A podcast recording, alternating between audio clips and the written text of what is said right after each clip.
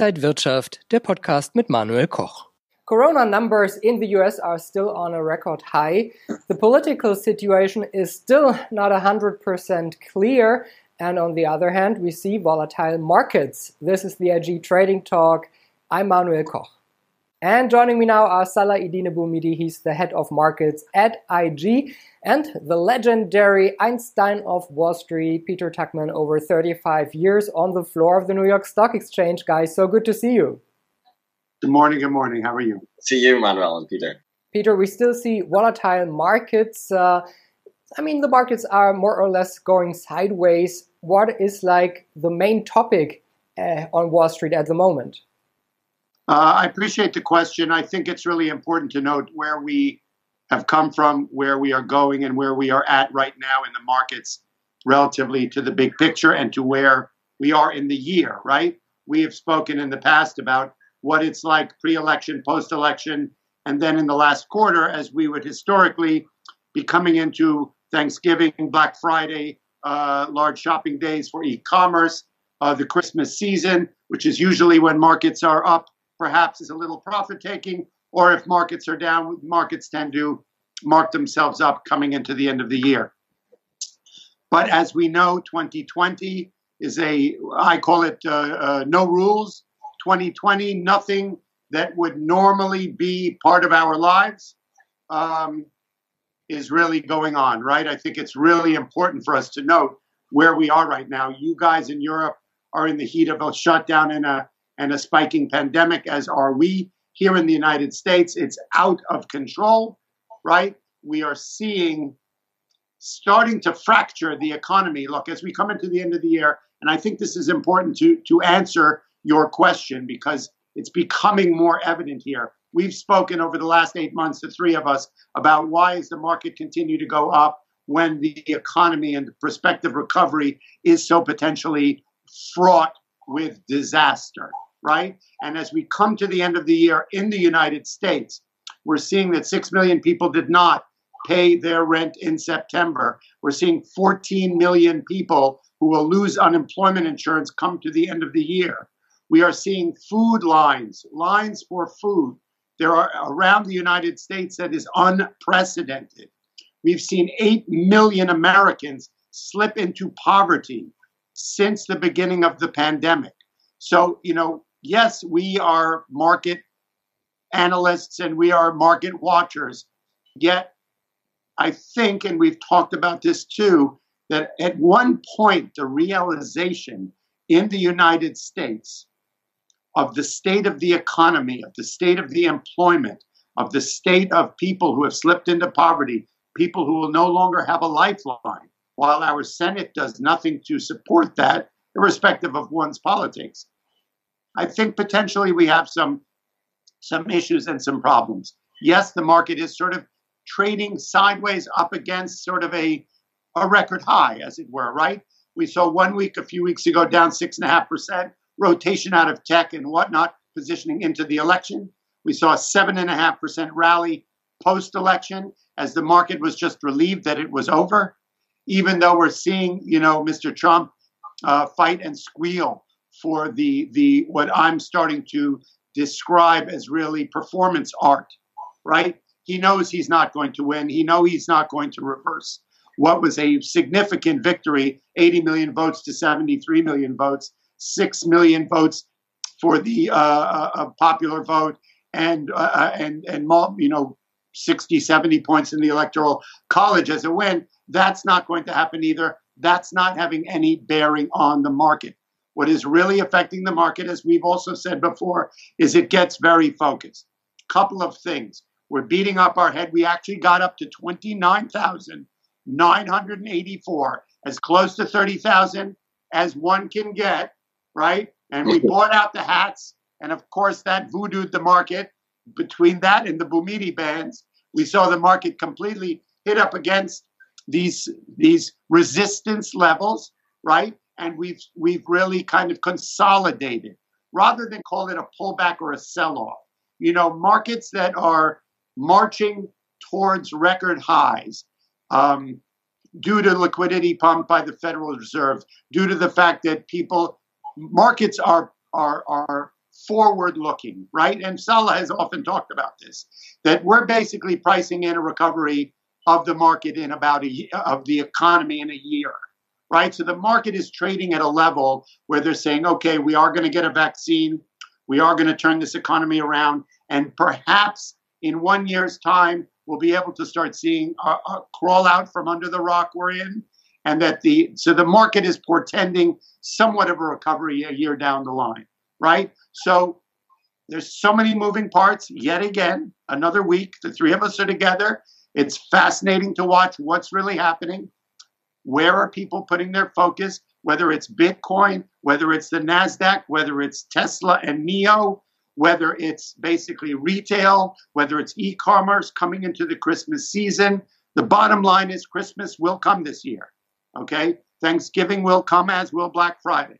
Whether people are sheltered in place or not, the market is going to be moved by people with disposable income who are going to try and, and capture as much of a normalcy for their families as possible. And those people will be involved in the market, right? They'll be involved in buying Christmas presents. And my heart goes out to it, and I can't help but have to mention the fact that there are people who are really in need of a lifeline. And in the United States, due to lack of leadership and the out of control virus, we're seeing people who are hurting.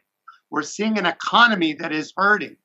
We are privileged individuals here, so we can talk about how the market's going up and how people are making money and that things seem okay, that there are sectors that are more pandemic friendly, there are sectors that are in trouble. I think it's important to note that Mr. Powell of the Federal Reserve during a conference last week after he had spoken in his weekly in his monthly news conference when someone asked about the economy, he said, It's important for everyone in the world to know that on the other side of this, we are going to see an economy that will never be the same, right? We're going to have really the picture of what life will look like on the other side is going to be all brand new. So that we're really going to have to adjust, adjust our, our interpretation of the moving parts of markets, of economy, people who have, need a lifeline, businesses that are in trouble. We need to address hospitality, right? Two, three out of five restaurants may never open again, right? Airlines and whatnot. So, you know what? What's so wonderful about the three of us and the market and whatnot in the eyes of a dark winter is that for analysts and for people like us who are forensic market watchers, every day has got to be the most exciting day ever. Exactly, especially in this year, 2020. So, what I was focusing by saying just extract all fundamentals, just look on technical view. I have seen the volatilities, uh, or the VIX is on a make or break decision right now because if we look on the volatility on the VIX, it's the fourth time since uh, yeah since mid March that we are testing that volatility goes down and is testing the support levels that we are re- reaching right now or last week. So now my question is is volatility picking up? Technically saying like, oh, we tested again this support and we're going to see an uptick in volatility? Or is that new a make or break decision that will maybe uh, pass through the support and give us more impulses for the last actually 30 days roundabout in this year? So what do you think? Is that a make or break, or do you think no, nothing will happen? We will stay sideways. You know what? I don't think we're going to stay sideways. I think this story is evolving on a day to day basis. You know, I've seen the things that really move this market are the vaccine, the virus, and volatility. Three V's, right? How cool is that? Those are the things that are on an intraday basis are moving the market. When Moderna and Pfizer came out with a report that they've got a, a vaccine that's 95% uh, uh, uh, um, effective, right? And the market, that was one of the biggest contributing factors to last week's 7.5% rally, right? And the continuation of that, taking it up to this level of technical resistance. Um, uh, so vaccine. Then we have the virus. The virus here in the United States is out of control right? We've got a political situation that is really causing friction amongst the moving parts to try and come up with a way to logistically disseminate the vaccine. I kind of think that the next 30 days are going to be very telling as this story unfolds because we've seen that one of the things that the market negatively reacted to was New York City closing their schools. Okay, that's one of been one of besides the technical resistance we hit up at the 29.9 level in the uh, in the Dow Jones average and in the S&P at 36 whatever. Um, we're seeing some negative draw in the market with news. People can't help but notice what's going on as this year comes to an end for the economy. Whatever kind of recovery you think you're having, I don't think one can make a decision about that. So it's a matter of are we going to are we going to really pick sectors that are going to outperform coming into the end of the year? You know, the, I, I have to say I'm really confused. You know, we've historically, you know, we, we there obviously there are two choices we may see this market continue to outperform. Look, one of the things that's important to note is when you butt up against technical resistance, right? You hit it once, you hit it twice, right? The market retraces, it consolidates. That's where we are at the moment. And mm-hmm. so we've got two possibilities, two scenarios. One is that the negative news is going to be the, the logistics of disseminating the vaccine is going to be questionable.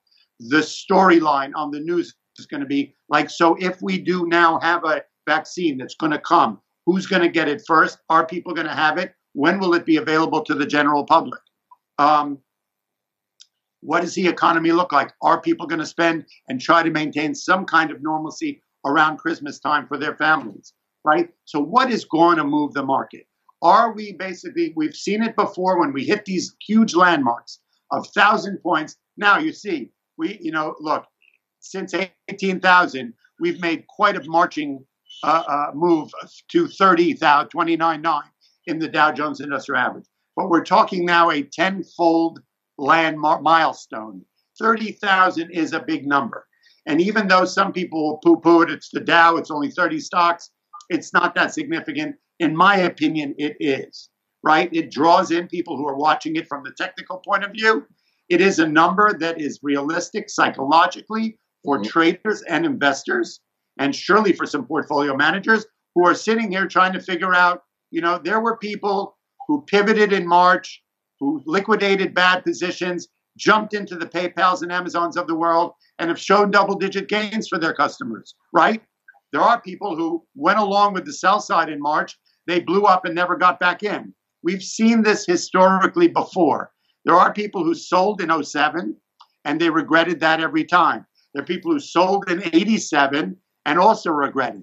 So those who were able to have some maturity in their position, or at least have the have the uh, privilege of having enough money in cash, or be able to pivot quickly, this has been a double-digit rally since March, and there are people and stocks that have really outperformed for so many people. There's the stocks related to vaccines. There's a stock related to housewares and re- remodeling one's homes. There's the, the, the, the, the sector with video chatting and whatnot. What I think is fascinating to see is that obviously we've talked about it before too, that there are sectors that are reopening friendly and sectors that are locked locked down, right? And we've seen that already last week when the virus spiked up not only did we see the market retrace a little bit and consolidate, but we saw a rotation out of the Zooms,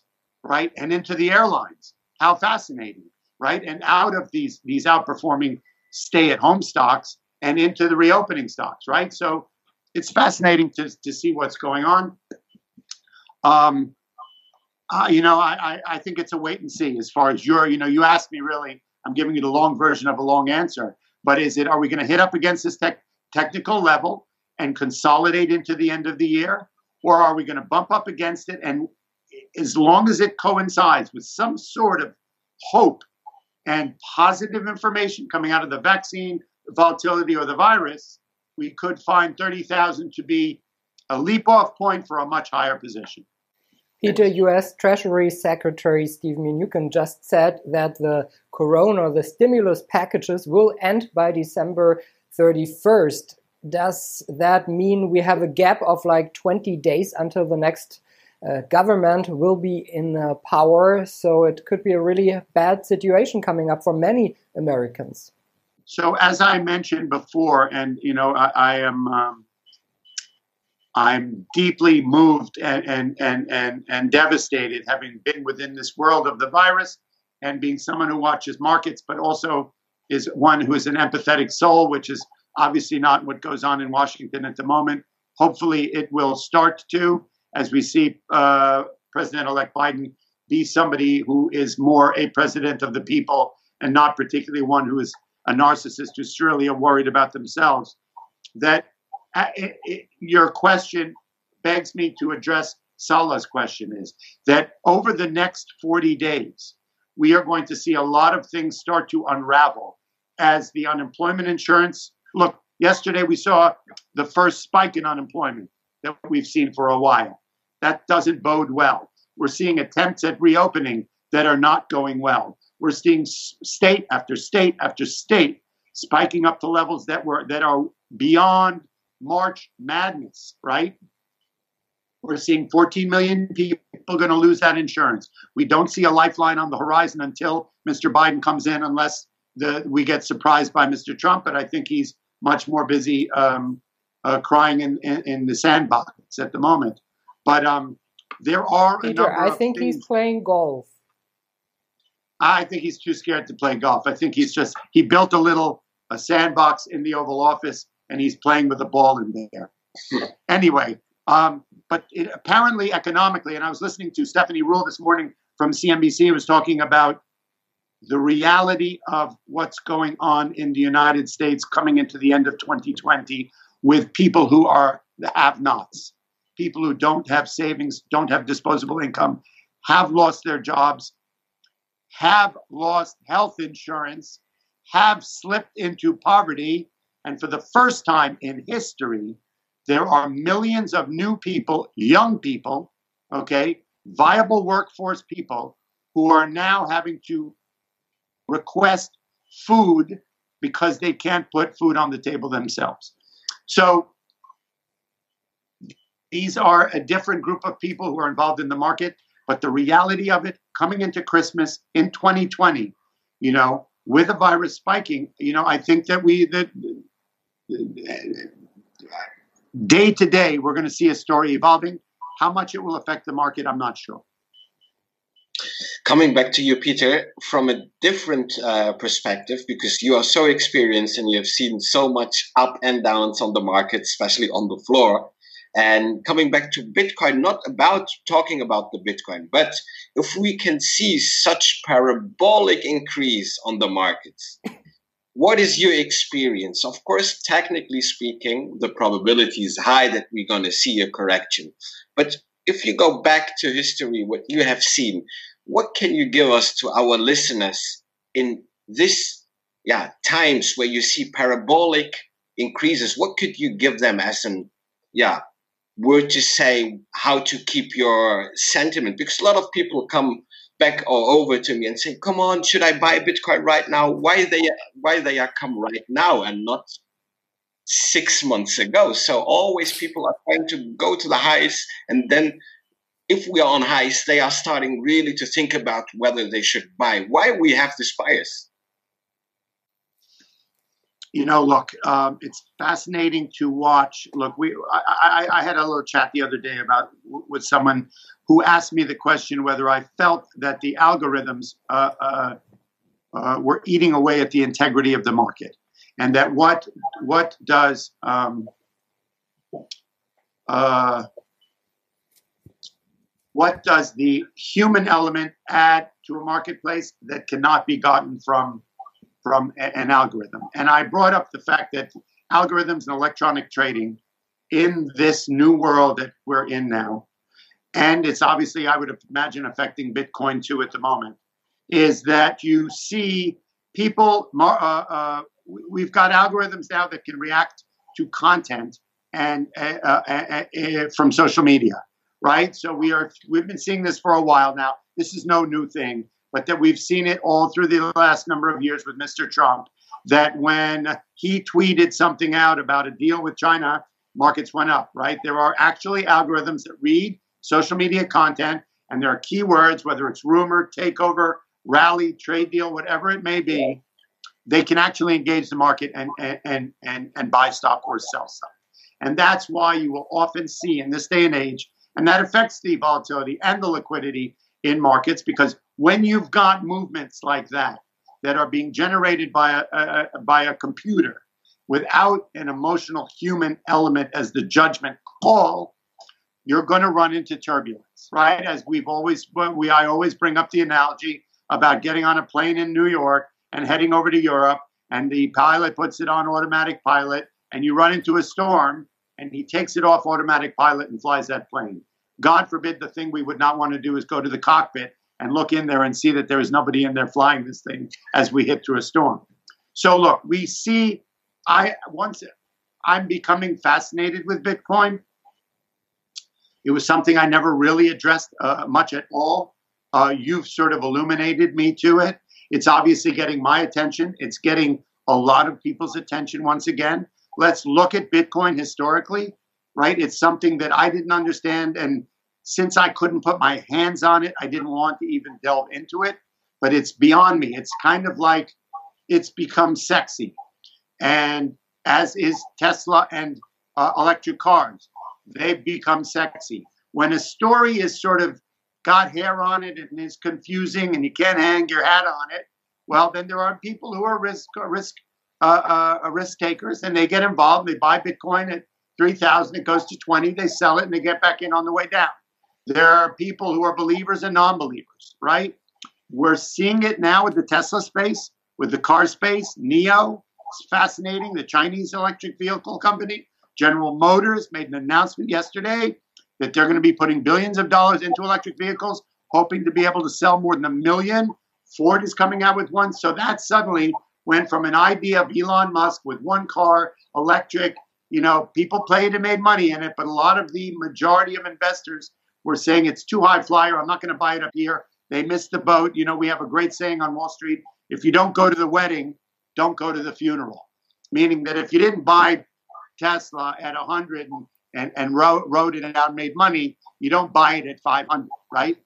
Exactly. So um, that's a human judgment call when you get involved in these things. But I think suddenly, and it's a shift in me, and I see it being a shift in the market in Bitcoin, where it suddenly become it was it was sort of spooky and a wonder and exciting and risky, but it suddenly got sexy, right? As people saw it catching some some uh, uh, um, what's the word? Uh, some some st- stability, some traction. That's the word I'm looking at. The stock has traction, right? And it's also feels like you know it could be a flight to safety. It's another option to go against a commodity. But um, the story is evolving. It's fascinating. It's at eighteen thousand. We've seen it here before, right? I would imagine there's some new components to it now the two choices are is it going to hit up that against the 20,000 level, which the last time it got here went down to 3,000? Or is it going to be sexy enough and, and, have enough traction to use that as a stepping off point for a higher level? Thank you. Peter, uh, we already talked a little bit about it. It's a holiday week on Thursday, it's Thanksgiving, and maybe an also very important holiday on Friday. It's Black Friday. Which day is more important for you?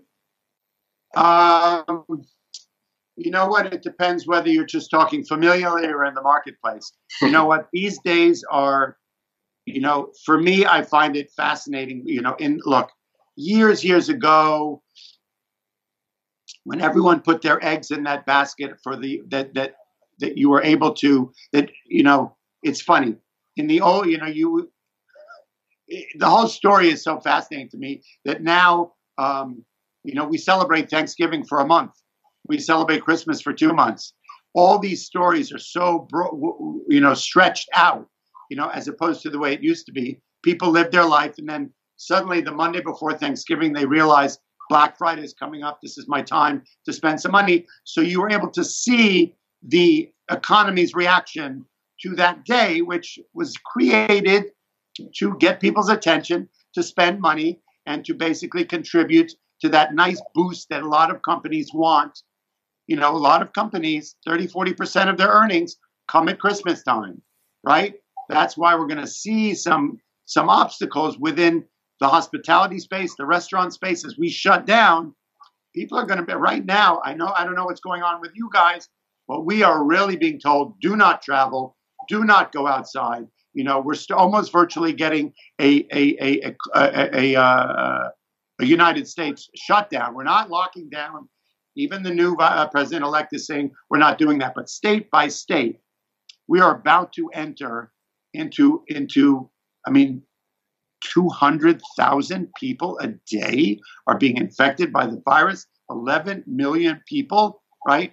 So you know, I I appreciate the question. Thanksgiving people need to be with their families, but we're being told not to, right? So is it, will this be a Christmas like uh, no, uh, no other we've ever seen? I would imagine so, as people are really having navigated their way through 2020, some better than others, but I would think a lot of people are hurting.